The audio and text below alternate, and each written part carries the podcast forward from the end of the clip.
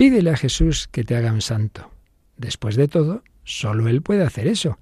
Así dijo en alguna ocasión Santo Domingo Sabio, un niño que llegó a la santidad.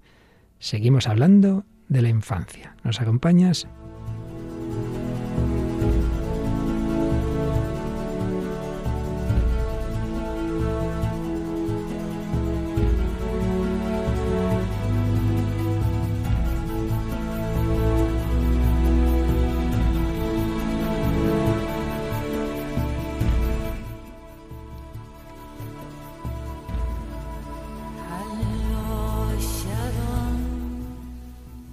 El hombre de hoy y Dios, con el padre Luis Fernando de Prada.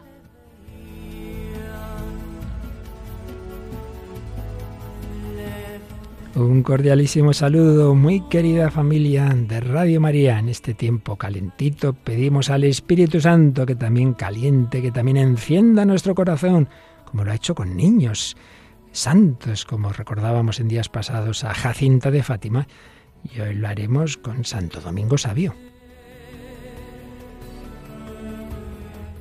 Y corazón de niña tiene aquí nuestra María Águila. Hola María, ¿qué tal? Bienvenida una semana más. Hola Padre, un saludo y también un saludo a todos los que nos están escuchando. Bueno, hoy tienes que hacer de María y de Paloma, porque Paloma niño, pues pobrecita mía, menuda tú te lleva, la pobre está unos días de descanso, se lo merecía. Se lo merece, se lo merece. Bueno, pues pues vamos a seguir con este, con este, este bloque de nuestro programa dedicado a las etapas de la vida y concretamente a la primera etapa, a la infancia. Tú misma nos hablabas de Jacinta de Fátima, pero hoy nos traes a un niño italiano, ¿verdad? Sí, hoy traemos a otro niño santo y en este caso es Santo Domingo Sabio. Y todavía nos quedaban, hoy terminaremos, si Dios quiere, cortes de esa película infantil, pero con más fondo del que podría parecer. Sí, la película es Hook, que es el Capitán Garfio, es un poco la película de, de Peter Pan adaptada, dirigida por Steven Spielberg y protagonizada por Robin Williams. Y bueno, ya que hablamos de un niño santo, nuestra canción infantil, digamos, final cristiana, viene de Italia, ¿verdad? También, también la traemos de Italia y es Bendizione a Frateleone del Piccolo Coro del Antoniano. Pero entre medias, como solemos hacer también, habrá otro tipo de, de música que tiene todo que ver con una película infantil. También esta de Hook de la que estamos hablando. Aquí nos traes una canción bastante original, ¿verdad? Sí, de hecho, bueno, tiene que ver con muchas películas de Disney, ya, ya lo veréis, y es la canción de Ellos Aprendí del cantante español David Rhys.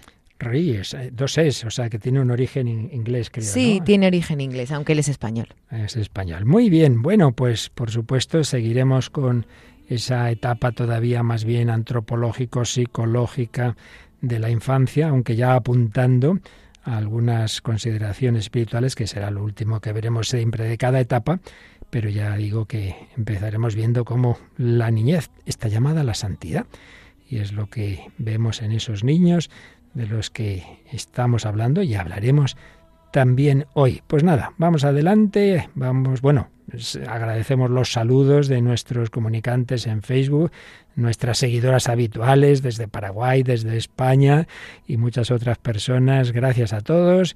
Y ahora ya sí, vamos adelante con esta edición 482 del hombre de hoy y Dios.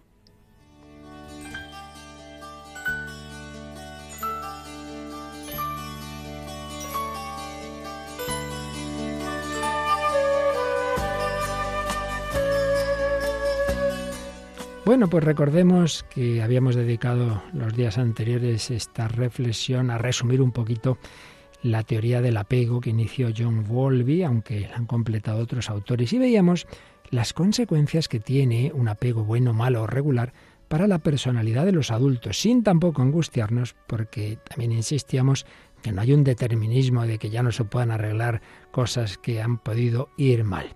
Veíamos incluso las consecuencias para la visión de Dios, la relación con Él, las grandes decisiones de determinadas educaciones, determinados apegos, determinadas personalidades, pero insistiendo en que no hay determinismo. Y de hecho, lo último creo que recordábamos, siguiendo al padre Insa, es que los formadores en el sentido amplio de la palabra, profesores, educadores, director espiritual, catequistas, etcétera, pueden ayudar mucho a sanar lo que quizá ha estado no tan bien o mal directamente en esos apegos de la infancia, en esa relación con la madre, con el padre, con otras figuras. Sí, esos formadores, esas personas, la Iglesia, muchos de sus miembros, claro que sí, lo hemos visto muchas veces, pueden ayudar a que esa, esa persona, ese niño, ese adolescente, ese joven, ese adulto que, que se quedó con una baja idea de sí misma, de sí mismo, una baja autoestima, experimente su valía, experimente que se puede fiar uno de los demás, que no todo el mundo es malo, que pueda confiar en ellos, que puede relacionarse con otras personas de manera paritaria. Un buen formador le ayudará a sentirse aceptado y querido de manera incondicional, a la vez que le animará a mejorar y atreverse a explorar el mundo.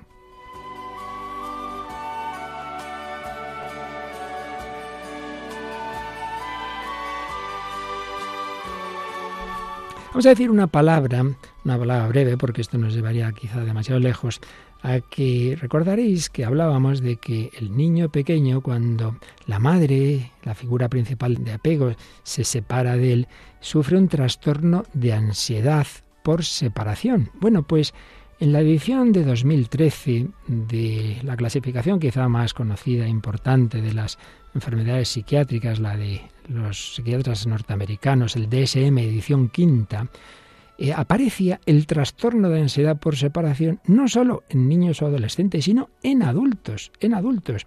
¿Cómo eso eh, puede quedar esa, esa huella? Pues como digo, en, edades que uno dice, hombre, es normal que a todos nos cueste determinadas separaciones, pero pero que ya puedan clasificarse como, como un trastorno de ansiedad, ya digo, sin entrar en demasiados detalles, básicamente lo que se viene a decir como, como rasgos o síntomas para el diagnóstico de, este trastorno es un miedo o ansiedad excesiva e inapropiada para, para el nivel del desarrollo del individuo, para su edad, etcétera, em, un miedo o ansiedad excesiva e inapropiada para la separación de aquellas personas por las que siente apego.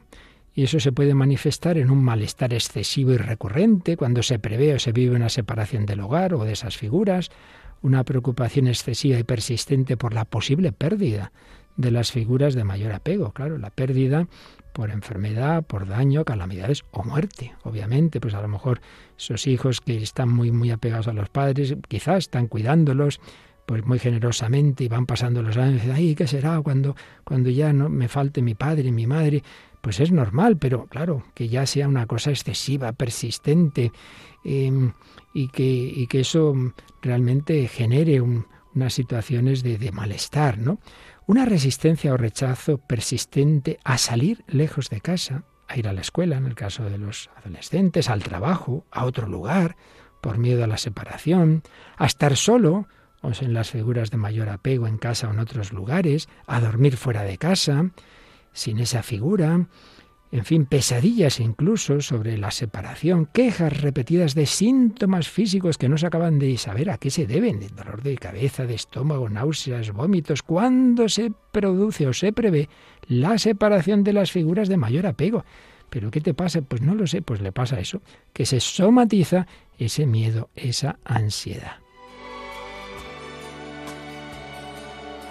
Ahora bien, para diagnosticarlo no baste que esto pase alguna vez. Eh, los criterios de este, de este manual dicen que, hombre, que esto dure un tiempo largo. Si son adultos se habla pues de, de seis o más meses.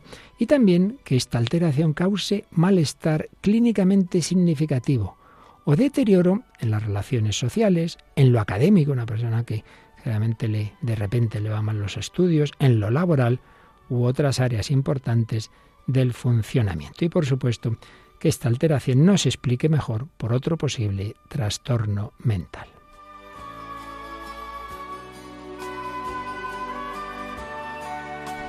Bien, pues con esto, sin entrar en el detalle, porque esto ya es más propio de programa de psicología, de psiquiatría, pero sí quería que nos diéramos cuenta de hasta qué punto, hasta qué punto puede tener consecuencias una mala relación, un mal apego, y recordando que todo tiene solución, pero también que seamos serios con estas cosas, porque y que, y que, seamos conscientes de que a veces trastornos, como digo, incluso físicos, pueden tener esta, esta, esta raíz, que hay una relación que no está, que no es sana.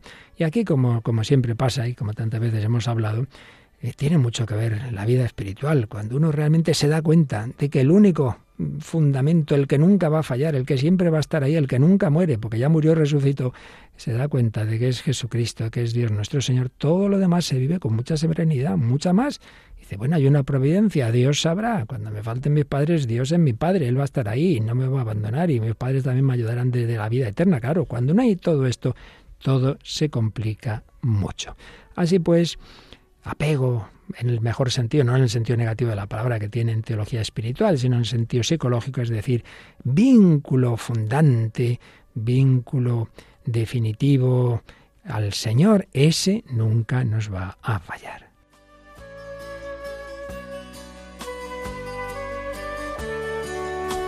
Y ahora vamos a decir rápidamente algunos rasgos más a tener en cuenta para que luego cuando veamos algunos consejos de tipo formativo, etcétera, pues también seamos conscientes de, que hay que distinguir las etapas dentro de la infancia. Y en primer lugar, primera infancia, desde el nacimiento hasta más o menos los 5 o 6 años. Aquí no vamos a precisar mucho, se distingue también niños, niñas, etcétera, pero primera infancia, de los 0 a los 6 años más o menos, a su vez se suelen distinguir tres etapas. La primerísima infancia, de los 0 a los 18 meses, hasta el año y medio, pues ya hemos visto, la principal relación es la materna, lo más importante aquí es la confianza, la confianza en la madre, y cuando no es así, pues lo que hemos estado viendo, un mal apego, una desconfianza, eso, pues ahí queda ya esa herida. La fuerza básica, la esperanza, la esperanza, el deseo expectante de entrar en relación con el mundo. La patología opuesta, el retraimiento, en no atreverse a explorarlo por considerar el mundo peligroso. Obviamente el nacimiento ha sido un acontecimiento incluso dramático, marca el primer paso hacia la independencia, la autonomía, la confianza en sí mismo. Bueno, dramático, pero eso que si se hace bien, pues es, es fundamental. En la vida tendremos también otros saltos y otros cambios y, y hay que saber pues afrontarlos sin, sin angustia. Ya desde las primeras semanas de vida el niño es capaz de expresar muchas emociones, como el miedo, la angustia, la sorpresa. Hombre, todos bien sabemos que suelen predominar al principio los sentimientos negativos, llanto, gritos, etc. Otro dato interesante, el ser humano se va descubriendo a sí mismo, el niño empieza a conocer su cuerpo, se toca por aquí, por allá, va descubriendo también el mundo que lo rodea. Muy interesante, señalan algunos autores, que unas dos semanas después del nacimiento el niño aprende a dejar de llorar, otra cosa es que lo haga, pero aprende a dejar de llorar y a girar la cabeza hacia su madre. Ah, mira tú qué interesante, ya viendo que aquí hay alguien conocido. Y antes o después, suelen decir que unos dos meses, pero puede ser antes, las primeras sonrisas. Uy, qué contentos se ponen los papás con esas primeras sonrisas. Me reconoce, hay un rostro amable, el mundo es acogedor, alguien me quiere incondicionalmente. Todo eso no es que lo piense, pero ahí está, ahí está ya esa reacción, esa sonrisa. Al llegar a la mitad del primer año, ya la forma de ser individual se va marcando. Vaya que lo saben muy bien los papás. Hay niños, uy, este fue buenísimo, llaman buenísimo que no manda la lata, eso también hay que decirlo, en fin, me han dejado dormir. El otro, uy, madre mía, qué guerrero. Los niños difieren en su temperamento, cómo lloran, cómo responden cuando, cuando las cosas no salen como ellos quisieran. Cuidado y atención maternas, pues lo hemos dicho y lo repetimos y tripetimos, son claves para que el desarrollo sea adecuado. Y la lejanía de la madre es particularmente perjudicial. Si no hay más remedio, bueno, pues Dios proveerá, pero hay que tener, evitarlo todo lo posible. Como decíamos, se va formando el sentido de la confianza, que es esencial, pero también insistamos en que no se pueden hacer predicciones precisas, como tendía a hacer Freud y, peor aún algunos discípulos suyos, de que ya como pasó esto así en la infancia, ya la personalidad será siempre algo fijo. No, no, no. no el proceso del devenir de la personalidad continúa durante toda la vida. Bueno, vamos a dejarlo de momento en, este, en esta primera subetapa de los 0 a los 18 meses. Si luego tenemos ocasión, que espero que sí, seguiremos con las, las etapas consiguientes.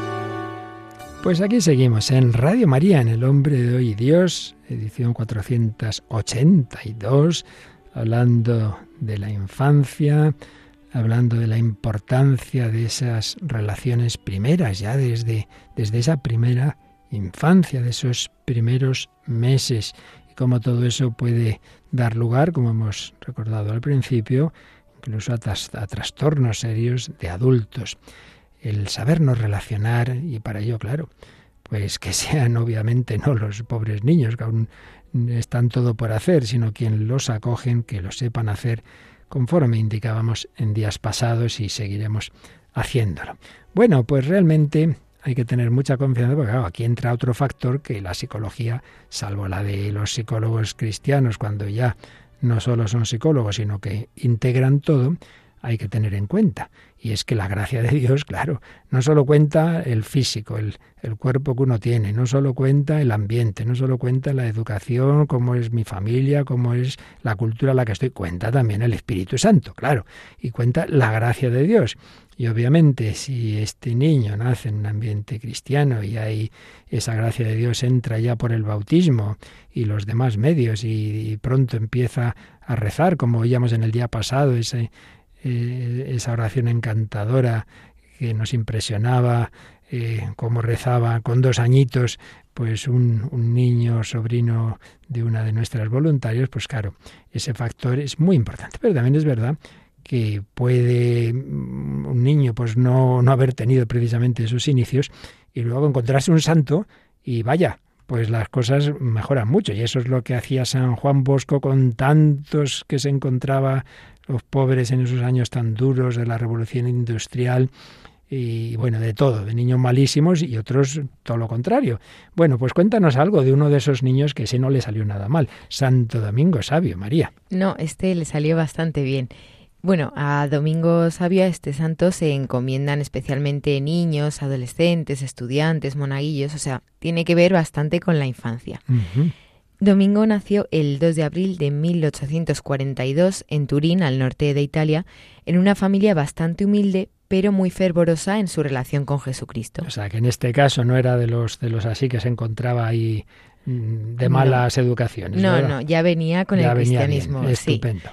Y desde que era muy pequeño eh, decidió imitar fielmente a Jesús. Uh -huh. Entonces se intentaba alejar siempre de lo que lo pudiera alejar de, de él. Uh -huh. Ya a los siete años hizo su primera comunión y este fue un día muy importante para él. Dice que muy temprano se dirigió a la iglesia de Castelnuovo, donde la recibió, y fue el primero en entrar y el último en salir. Dice que fue un día muy memorable para él porque eh, pronunció los propósitos que venía preparando desde hace muchísimo tiempo. Y fueron cuatro propósitos. A ver, a ver. El primero era, me confesaré muy a menudo y recibiré la Sagrada Comunión siempre que el confesor me lo permita. El segundo, quiero santificar los días de fiesta. Tercero, mis amigos serán Jesús y María. Y por último, antes morir que pecar. Este es quizá el más famoso. Sí. Antes morir que pecar. Y estos recuerdos fueron la norma que le siguió toda su vida. Su único interés era Dios, siempre. Y cómo hacer también que los demás concentrasen su energía en servir mejor a, Jesús. Lo que le faltaba es verdad que era un poco de fuerza física, pero la recuperaba con alteza moral, en fortaleza en el corazón y también aceptaba siempre la voluntad de Dios, cualquiera que fuese esta. Cuando San Juan Bosco, que aquí lo introducimos, como hablabas al principio, Uh -huh. empezó a preparar a algunos jóvenes para el sacerdocio, eh, el párroco de Domingo le recomendó a este pequeño. Y San Juan Bosco, en el primer encuentro que tuvieron los dos, se sintió muy impresionado por la evidente santidad de Domingo, quien ingresó en octubre de 1854 en el oratorio de San Francisco de Sales de Turín, cuando tenía solo 12 años. Aclaremos por si alguien en, en, Ita en, Italia decir oratorio, claro, nos suena algo distinto que en España. En el fondo es como un grupo, el grupo de la parroquia, donde lo que sería, pues, es donde se aprende a rezar, eso sí, oratorio, pero no solo eso, no, sino a jugar, a formarse, la catequesis, ¿verdad? Todo eso. Claro, de hecho, eso era muy pequeñito, tenía solo 12 años. Uh -huh. Y bueno, la relación que tuvo luego con San Juan Bosco fue bastante intensa. De hecho, eh, fue este el que escribió la primera biografía sobre Santo Domingo Sabio, uh -huh. San Juan Bosco. Y bueno, los que conocieron a Domingo en vida dice que, que no era pequeño de estatura, pero sí que era muy delgado y muy débil. Y es verdad que prefería escuchar que hablar, por ejemplo. Era muy humilde y respetuoso con todo el mundo y tenía una habilidad natural para apaciguar las discusiones y peleas, que claro, en esa etapa de la vida eran muy comunes entre todos los compañeros allí en el, en el oratorio. Sí, porque además tenía otros compañeros que no eran precisamente de su educación cristiana. Y no eran tan santos. No, no, en absoluto. Poco después de su llegada al oratorio, Domingo tuvo oportunidad de impedir que dos chicos se pelearan a pedradas. No te digo. Sí, sí, sí. Les presentó su pequeño crucifijo y les dijo, antes de empezar, mirad a Cristo y decid, Jesucristo, que era inocente, murió perdonando a sus verdugos. Yo soy un pecador y voy a ofender a Cristo tratando de vengarme deliberadamente. Después podéis empezar arrojando vuestra primera piedra contra mí. Y ahí los dos, los dos niños que estaban a punto de pegarse quedaron súper avergonzados. No me extraña, caray, con el argumento, los dejó fritos. Sí, sí. Luego, el 1 de marzo de 1857, ya su salud se agravó y el médico le aconsejó que fuera a su casa y allí se, se repusiera del de, mal que tenía. Y al despedirse de don Bosco y de sus compañeros, les dijo, nos veremos en el paraíso, porque él mismo intuía que muy pronto fallecería. Mm. Y de hecho, nada, ocho días después, el 9 de marzo, eh, falleció, estaba postrado en la cama y en un momento se incorporó y le dijo a su padre, papá, ya es hora.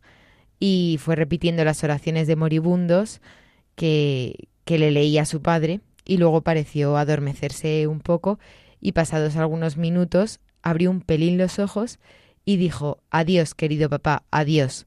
Oh, qué hermosas cosas veo y ahí con las manos juntas sobre el pecho falleció a los 14 años y 11 meses. Qué hermosas cosas veo. Sin duda que el Señor le estaba dando ya la luz del cielo. ¡Ay, qué maravilla! Sí, totalmente.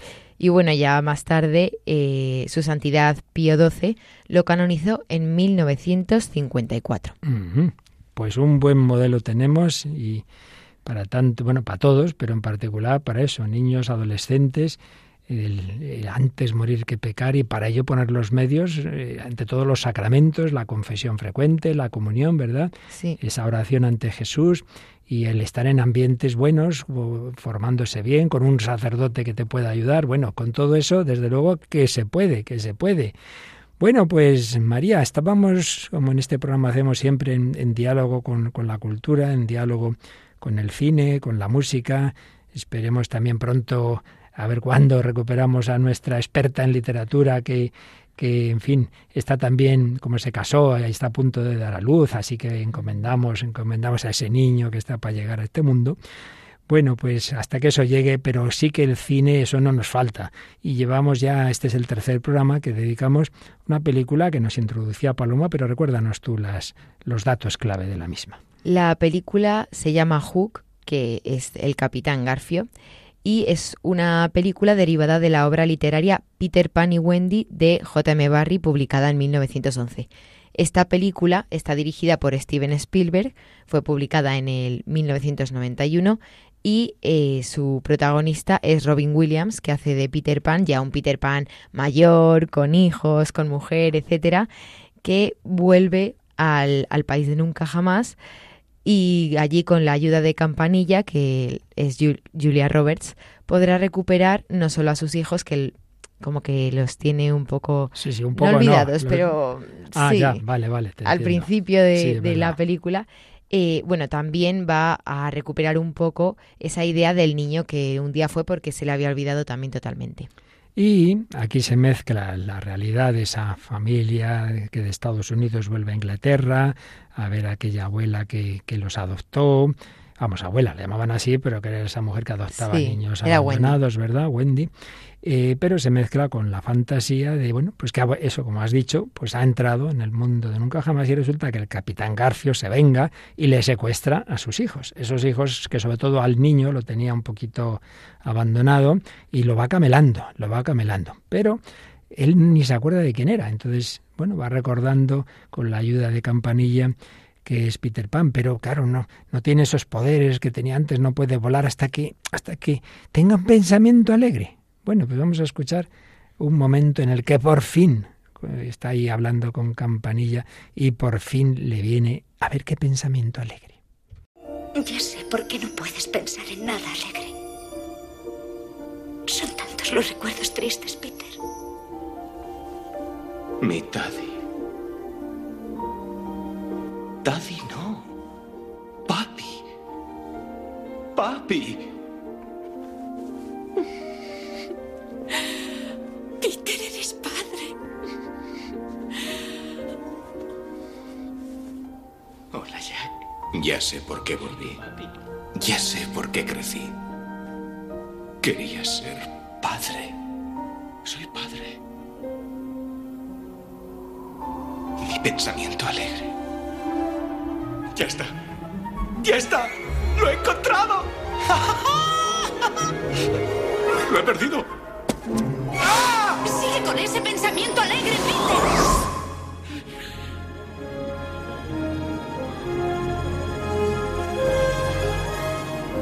y con el pensamiento alegre vuela. Cuando se olvida, se cae, pero nada, ya, ya se le queda. Bueno, bueno, la verdad es que así, mucha tonterita, pero aquí hay mucha tela que cortar, ¿verdad? Sí, la verdad es que es un audio súper bonito y a mí me gusta mucho porque, claro, en la historia de Peter Pan, pues siempre se cuenta que quiere ser niño, que nunca quiere crecer y que el pensamiento que haga que al final crezca, porque es lo que, dice, lo que dice, que ese fue el pensamiento que le hizo como irse de nunca jamás, por así decirlo, que sea que quería ser padre. Me parece, me parece muy bonito y la verdad que un pensamiento como que debería tener la gente realmente para cuando ya crece, que sea ese el, el motivo, el objetivo, el, el querer ser padre. Empieza pues claro en negativo porque dice claro ya sé por qué no por qué no vuelas y tal es que estás siempre en, tus pensamientos en tus recuerdos tristes entonces claro aquí podemos ver ese peligro que decíamos de quedarse no es que mi infancia fue mala es que me pasó esto es que a mí mis padres tal pero bueno ya está bien ya está bien ya lo has dicho 40 veces. Vamos a, a buscar otras cosas positivas. No te has encontrado nadie en la vida que te haya ayudado nadie Claro, entonces eso ya es un punto, yo creo, muy, muy, sugerente de este corte, ¿no? No te quedes ahí encerrado en, en tus recuerdos tristes. Y luego, pues lo que dices, ¿no? La, la idea de la fecundidad. Únicamente yo añadiría que, que no la limitemos solo a la, a la, fecundidad como, como padre eh, en, biológico, ¿no? Sino ese tipo de fecundidad que tiene también un maestro, la fecundidad de, de, oye, hay personas que, que en la vida han aprendido no solo cosas intelectualmente, ¿no? Sino tantas veces, el maestro de toda la vida, que, que introducía a lo, que ayuda en, en, la vida, no digamos el sacerdote, la religiosa, el catequista, el comunicador, el periodista que ayuda, no como tantas veces a encizañar, sino a lo contrario, ¿no?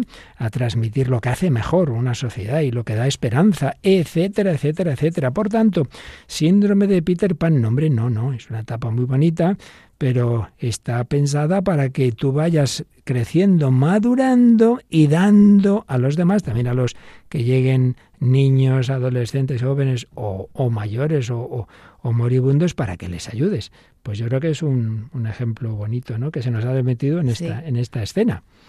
Bueno, pues recordemos que tenía el capitán Garfio secuestrados a, a, sus, a, sus, a sus hijos, a los ¿no? niños, sí. A los niños, ¿no? Entonces, bueno, hay una pelea ya tremenda entre el capitán y Peter Pan. Y, y, bueno, vamos a ver qué pasa al final de, de, esta, de esta pelea. Bueno, intervienen esos otros niños perdidos, sí, ¿verdad? De, que han ido a apoyar del país de nunca jamás. Y uno de ellos, que, bueno, pues lo ha matado, lo ha matado el capitán Garfio. Lo digo para que entendamos lo que ahora vamos a escuchar. Sabes que no eres realmente Peter Pan, ¿verdad? Esto es solo un sueño. Cuando despiertes serás solo Peter Banning, un hombre egoísta que debe demasiado, que está obsesionado por el éxito y huye de su mujer y sus hijos. Yo creo en ti. Yo creo en ti. Yo creo en ti, Peter. Yo creo en ti. Eres Peter Pan. Eres Peter Pan. Creo en ti, Peter Pan.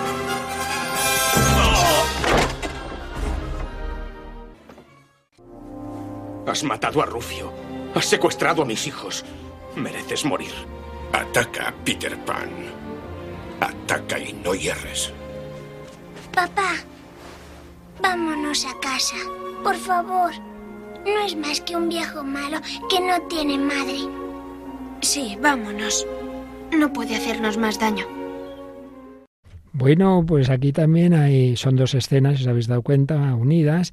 A ver, a ver, ¿tú en qué te has fijado, María? Sí, pues ahora más reciente que teníamos el final, que, que dicen los niños, es que al final, pobrecito que no tiene madre. O sea, lo que le pasa es que no tiene madre, que por eso está tan triste, por eso nos hace, nos intenta hacer daño, y es porque tiene envidia de que nosotros tengamos madre y el pobrecito no. Y eso también cuando dice el niño, vámonos que ya pues no nos puede hacer más daño, como que se compadecen un poco de él por no haber tenido esa, esa suerte de, de tener una figura materna en su vida. Y luego también al principio cuando le decía eso, que es que al final iba a acabar siendo otra vez solo un hombre de negocios, que, que no era real lo de Peter Pan, etcétera, pues al final, claro, como consigue recordar su infancia, también él tiene un, corazón y se da cuenta al final, claro, de que tiene que estar más con sus hijos y todo. Entonces, no acaba realmente siendo otra vez ese hombre que pasa de todo y que solo está centrado en el trabajo. Sí, sí, la verdad es que yo también he visto ahí, en, ese, en esas primeras palabras que le dice Garfio, ¿con qué le atacan? Con cosas verdaderas. Tú eres un hombre de negocios, que tal, que no, te cuidas de tus hijos. Y ahí podemos ver esos autopensamientos, autonegativos que nos decimos tantas veces que, cuando nos fijamos en las cosas que hemos hecho mal y entonces uno se queda ahí atascado, es, es que es verdad, lo he hecho todo muy mal, no sé qué.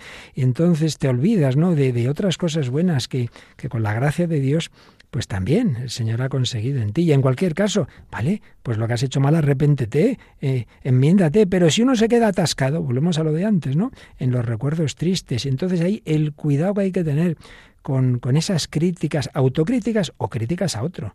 Entonces si tú a un...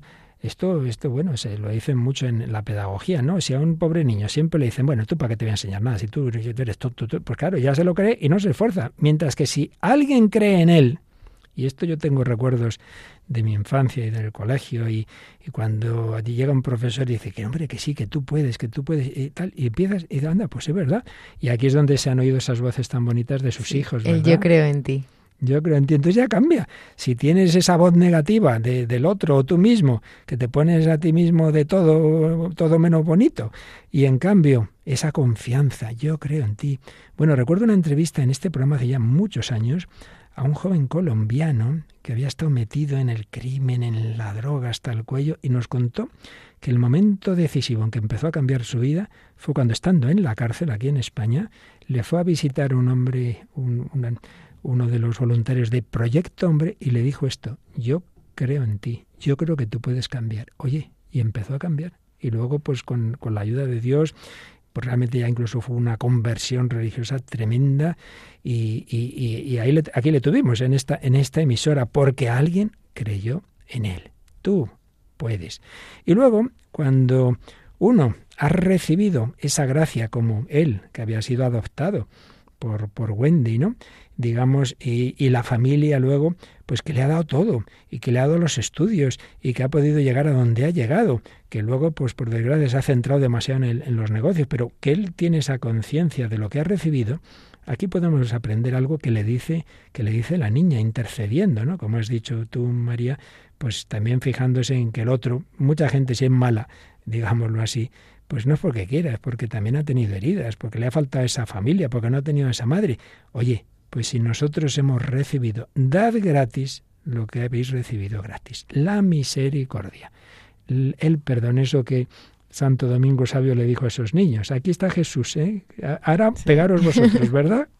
Sí, sí, sí, totalmente. La verdad es que es muy bonito lo que podemos sacar de esta escena de la película Hook. Bueno, pues antes de seguir, María, resulta que has encontrado por ahí, yo no lo conocía porque esto de la música moderna yo no estoy muy puesto, pero vosotros sí estáis más que puestos, a un chico español, aunque de origen inglés, que ha hecho una canción eh, en la que aparecen un montón de películas infantiles, ¿verdad? Sí, de hecho la canción se basa en eso, en películas infantiles, y se llama De ellos aprendí. El cantante del que hablabas es David Rees, un cantante español, aunque tiene ascendencia eh, inglesa, creo. Y es verdad que la música a él le ha acompañado desde pequeñito. Está formado profesionalmente en flauta travesera y también ha aprendido por su cuenta a tocar el piano, la guitarra y el ukelele, que este instrumento, este último, lo utiliza en la canción. Y bueno, alcanzó la popularidad gracias a sus covers, que son versiones de otras canciones famosas, en su canal de YouTube, donde eh, también empezó a publicar canciones suyas originales como esta. De ellos aprendí, que la lanzó en febrero de 2019. Y bueno, eh, está incluida en su primer álbum de estudio, Amarillo, que publicó en el 2020. Y para este tema en concreto, como hemos comentado, utiliza frases de personajes de animación que han marcado nuestra infancia. O sea que a todos os van a sonar un montón las frases que se dicen en la canción, seguro. Y como he dicho, va acompañado de, de un ukelele y de su voz, básicamente. Y es verdad que eso, muchas veces no nos ponemos a pensar cuando vemos alguna película, y menos cuando son estas infantiles, que a lo mm. mejor lo vemos pues eso con hijos o con hermanos pequeños, con primos o lo que sea, no nos paramos a pensar en el mensaje que nos pueden transmitir a nosotros que ya somos más mayores y somos capaces de, de captar más cosas. Entonces, pues aquí como que, que se ve un poco en esas frases. Bueno, pues vamos a escuchar la canción y luego nos destacas algunas de las que tú te hayas fijado de, estas películas infantiles. Hoy voy a hablarte de mis héroes que me vieron crecer, desde el león que se hizo rey hasta la princesa que rompió la ley.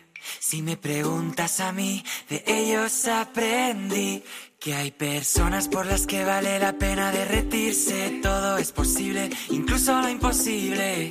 Las virtudes a veces están bajo la superficie. La belleza está en el interior. Recuérdame aunque te diga adiós. Debo dejar de ser algo que no soy. Llorar me tranquiliza los problemas de la vida. Elimina de tu vida, se elimina tu sonrisa. Hay una lágrima por cada risa. Eres más valiente de lo que crees, mm, porque tenemos que crecer. La segunda estrella a la derecha, todo recto hasta amanecer. Aférrate a aquello que te hace diferente. Si esperas el momento oportuno, era ese. Ohana significa familia, familia, estar juntos siempre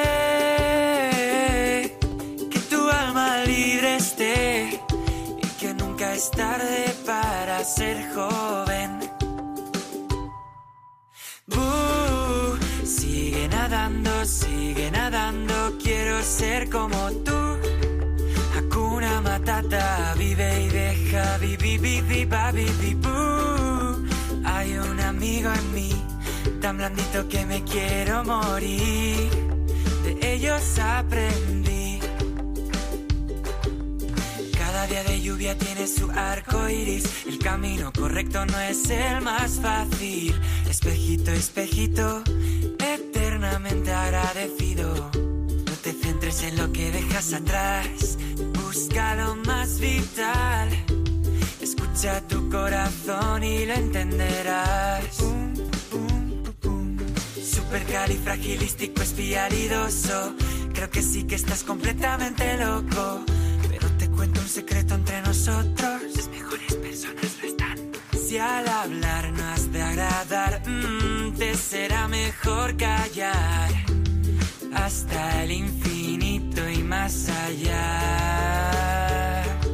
La vida no es perfecta para ser maravillosa. Soy una hermosa mariposa. Tu identidad es tu posesión más valiosa. Protégela a toda costa.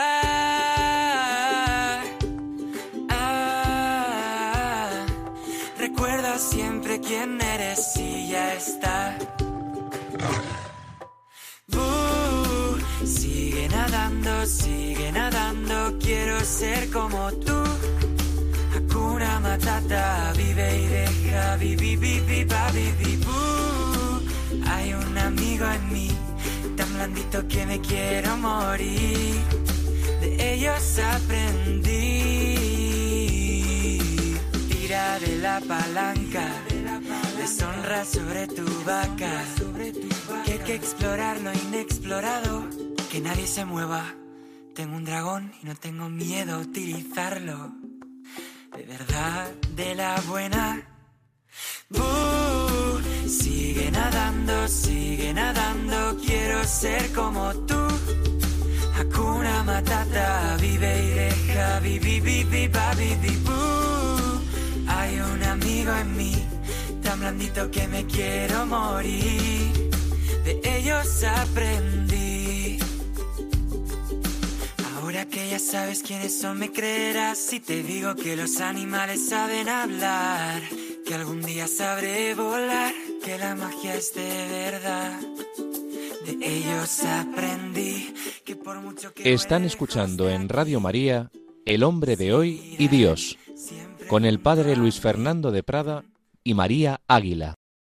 De ellos aprendí. Bueno, si en este programa hemos aprendido a lo largo de muchos años que donde menos uno se lo espera, e incluso en autores pues que en general tienen muchas cosas muy malas y muy equivocadas y sin embargo donde menos uno se lo espera se encuentra enseñanzas provechosas, ejemplos, testimonios. Desde luego, en esta canción nos hemos encontrado un montón, ¿verdad, María? Muchísimas, muchísimas. Yo tengo aquí algunas de las. Uy, yo no daba basto a apuntar. No, no, es, es que no, no daba tiempo. Y bueno, primero la de hay personas por las que vale la pena derretirse, que es súper bonita, pues los que tenemos más cerca, los que nos han acompañado toda la vida, nuestros padres, nuestras amistades, la, vamos, la familia. Esta es de Frozen, ¿no? Sí, esta es de Frozen, que la dice el muñeco de nieve, de hecho. y otra como La belleza está en el interior, que está de La Bella y la Bestia, claro, como era la bestia él, pues al final la belleza real está siempre dentro de nosotros, no tenemos que estar fijándonos siempre, siempre en lo externo, sino ir un poco más dentro. Luego también he cogido otra que eh, dice, si esperas el momento oportuno, era ese el hay que actuar, ya tenemos que, que hacerlo ya, como dice Cristo, seguirlo ya. Este es el momento, ahora es el momento. Y, y pues esa también me ha gustado mucho. Ahí podríamos añadir cuando dice Jesús, el que coge el arado y mira para atrás no es digno para el reino de Dios. Venga, ahora, ahora, no esperes, no esperes. Claro, que el momento es este. Y también cuando dice, debo dejar de ser algo que no soy, debemos aceptarnos al final y ser como somos, no ponernos esta máscara que ahora la gente se pone siempre, aceptar lo que Dios nos ha dado porque es perfecto, porque Él nos lo ha dado y punto, y, y aceptarlo y serlo. Yo también he apuntado, recuerda siempre quién eres cuando te vienen esos pensamientos negativos, soy un fracasado, soy un hijo de Dios, redimido por Cristo, hijo de María. Eso es lo que hay que recordar siempre. Y desde ahí ya mejoraremos lo que se pueda. También en la línea de que la belleza está en lo interior, he oído, las virtudes están bajo la superficie. ¿Verdad? No quedarse en esa apariencia. Y eres más valiente de lo que crees, como hemos visto mm. en, en Peter Pan, ¿no? Que, que, podía más de lo que, de lo que él se, se creía, ¿no? Y también el camino correcto no es el más fácil. Sí, esa también la había apuntado yo, que la acabo de ver. Y bueno, y se ha repetido mucho, supongo que será de Nemo lo de sigue nadando, ¿no? Sí, sí, sí. Sigue nadando, sigue nadando. Venga, sigue a Cristo, no que te nunca te venzas. Y además nadando, ¿no? Mira que cuántas veces en el Evangelio sale Jesús ahí con los apóstoles en, en, en la barca, incluso una vez caminando sobre el agua, el pobre San Pedro que casi se ahoga, en fin, porque, porque pierde esa mirada en Jesús, tú sigue nadando. Y luego también familia, estar unidos siempre, ¿verdad? Hmm. Unidos. Bueno, no nos olvidemos que si, incluso si no has tenido la familia ideal, nadie tiene la familia ideal, pero bueno, ni siquiera algo parecido a la familia, no te olvides, hay otra familia que es la iglesia que a todos nos quiere acoger. Bueno, pues preciosa esta canción de, este joven, David Ries, el que lo busque, es dos es R-E-E-S, podéis encontrar en efecto esta canción y otras en, en, YouTube. Y decimos algo más de esas etapas de la infancia, haciendo una síntesis de los que saben, ¿verdad?, de los psicólogos y los pedagogos, pero bueno, cosas que nos pueden servir un poquito a todos para entender esa evolución y, y la actuación que debemos tener. Y según ya se va avanzando, si al principio prácticamente es la madre realmente la, la figura clave, luego ya no solo la madre, ambas figuras paternas, como el niño va poquito a poquito adquiriendo autonomía, un desarrollo cognitivo, muscular, también ya va consiguiendo controlar los esfínteres, ahí va, ahí va caminando Y el éxito de esta etapa ayuda al niño a sentir su cuerpo como independiente. Y eso, claro, le sirve para afianzar su yo, afirmar su propia voluntad frente a los demás. Y aquí hay un tema interesante que no vamos a desarrollar, ni es el programa para ello, pero una alusión. Siempre, cuántas veces lo he oído yo a los padres, es que lleva una racha, todo es no, no, no. Si este niño antes no era así. Esos episodios de negativismo y terquedad. Madre mía, pues sí, hay algún autor que, que, que habla de eso, ¿no? De, de la primera edad de, de, la oposición, oposición a los demás. Bueno, pues hay que tener ahí un equilibrio. Un equilibrio, indudablemente, no puede, ale, lo que tantas veces ocurre hoy día, nada, que haga el niño lo que quiera, no, no. Si quizá en otras épocas sí se acentuaba, puede que excesivamente, la parte, digamos, de la autoridad, hoy es todo lo contrario, pero debe ser un equilibrio, ¿eh? porque dicen algunos autores que tampoco decir que no a todo tampoco es bueno, porque de hecho esto está en, en la psicología humana como eso, que el niño vaya adquiriendo su, su, autonomía. Lo que pasa es que tiene que aprender que la autonomía no es yo en el centro del mundo, eso es otra cuestión, ¿no? Pero que tampoco sea un rechazar todo lo que se le ocurre al niño, porque entonces, claro, eso también le puede, le puede hacer daño. Eh, niñez temprana, de año y medio a los tres años. Y luego ya la edad del juego, dicen así, así la llaman varios autores, de 3 a los 5 años. Ahí ya las relaciones significativas se amplían más a toda la familia, crecimiento físico e intelectual, más energía, más locuacidad, curiosidad. Uy, estos son las cadenas de preguntas que te, que te agotan. ¿Y esto y por qué? ¿Y esto por qué? bueno, pero ¿y esto de dónde viene? ¿Y esto quién lo ha hecho? Y no sé cuántos, ¿verdad? Fantasías y juegos y la relación con los demás niños, especialmente a través del juego. Entonces aquí es muy importante la iniciativa, está ese desarrollo motor y el peligro que puede haber, pues ya lo decíamos eh, cuando hablábamos de Erickson, la culpa, quedarse enredado en lo que, en lo que yo hago mal, en, en la baja autoestima.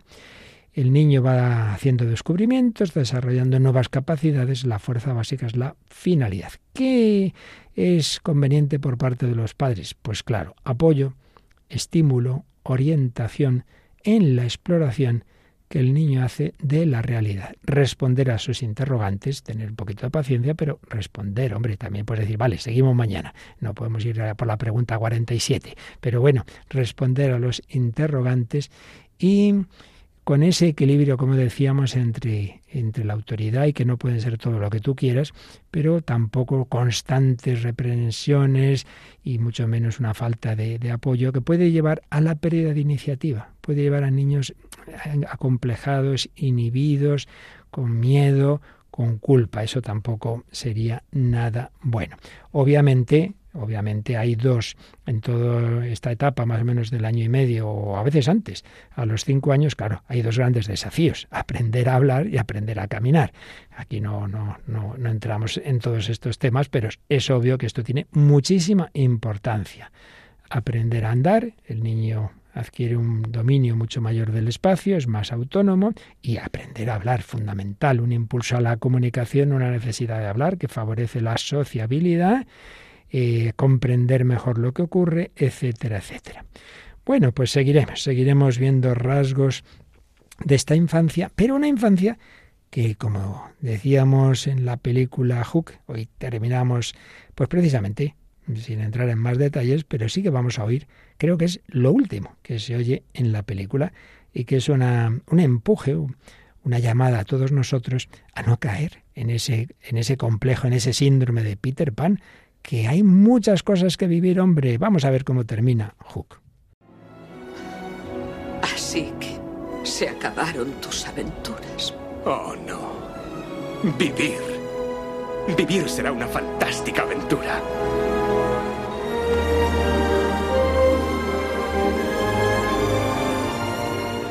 Vivir es una fantástica aventura, ¿no? No hace falta que te quedes en los juegos de niños, no, no, ya tenemos bastantes aventuras también de adultos. Bueno, pues una mujer que trabajaba con los niños en el entorno de los padres franciscanos y concretamente de, del Antoniano en Italia, pues creó ni más ni menos que un coro de niños famosísimo en Italia y en el mundo entero. Yo en España, por desgracia, lo conocemos poco, pero creo que vale la pena decir algo de este coro, ¿verdad, María? Sí, es el Piccolo, el Piccolo Coro del Antoniano, que fue fundado por María Rachel, Rachel Ventre, llamada Mariel y lo dirigió durante 30 años hasta que, bueno, falleció en 1995 por cáncer de mama.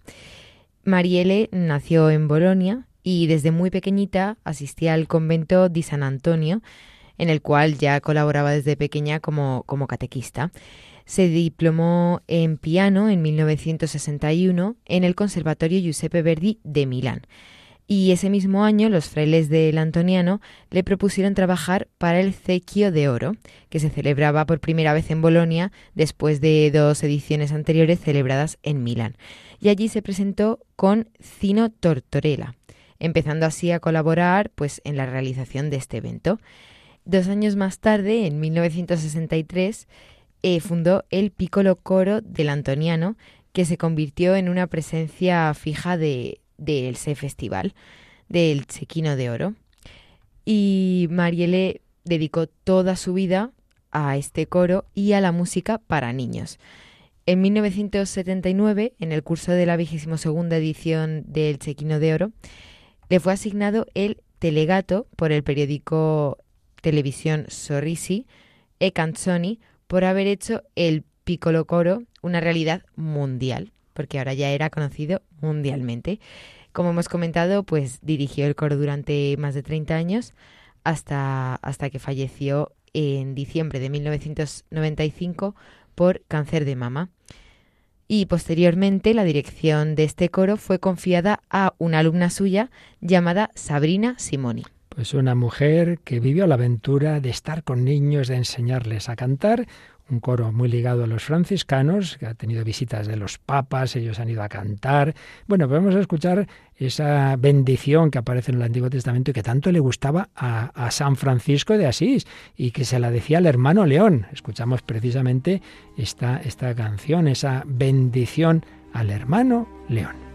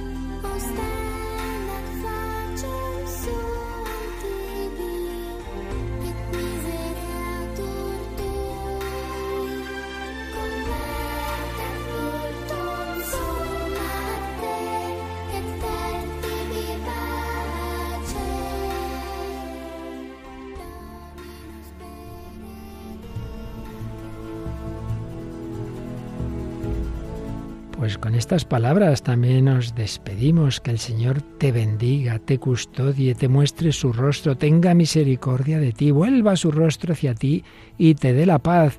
Que el Señor te bendiga, hermano León, decía San Francisco de Asís. Que el Señor te bendiga, hermana María Águila. Muchísimas gracias. Muy bonito todo lo que hemos recibido hoy, ¿verdad? Pues sí, la verdad es que ha sido todo un regalo de programa como todos los programas que tenemos, ha sido muy bonito. Pero ni te cuento que ahora ya va a haber un programa no de niños, sino de música muy elevada, porque llega el padre Guindano, ¿verdad? Sí, también precioso, viene ahora Música de Dios. Y recordamos que en nuestra web radiomaria.es tenéis todos los programas anteriores en el podcast, también los podéis pedir si queréis. Y por supuesto que recibiremos vuestros correos, vuestros comentarios. Ya os aviso que el próximo programa va a ser muy especial, una entrevista testimonial de esas fuertes que tenemos de vez en cuando. Esperamos vuestros comentarios en el hombre de Dios arroba o en el Facebook con ese mismo título. Pues gracias de nuevo a María Águila, a Yolanda Gómez aquí en el control, que está disfrutando porque como sabéis lleva programa de niños y está tomando buena nota para su programa. De muchas cosas aquí hemos aprendido y hasta el próximo programa, si Dios quiere, con su bendición, que el Señor te bendiga y te guarde.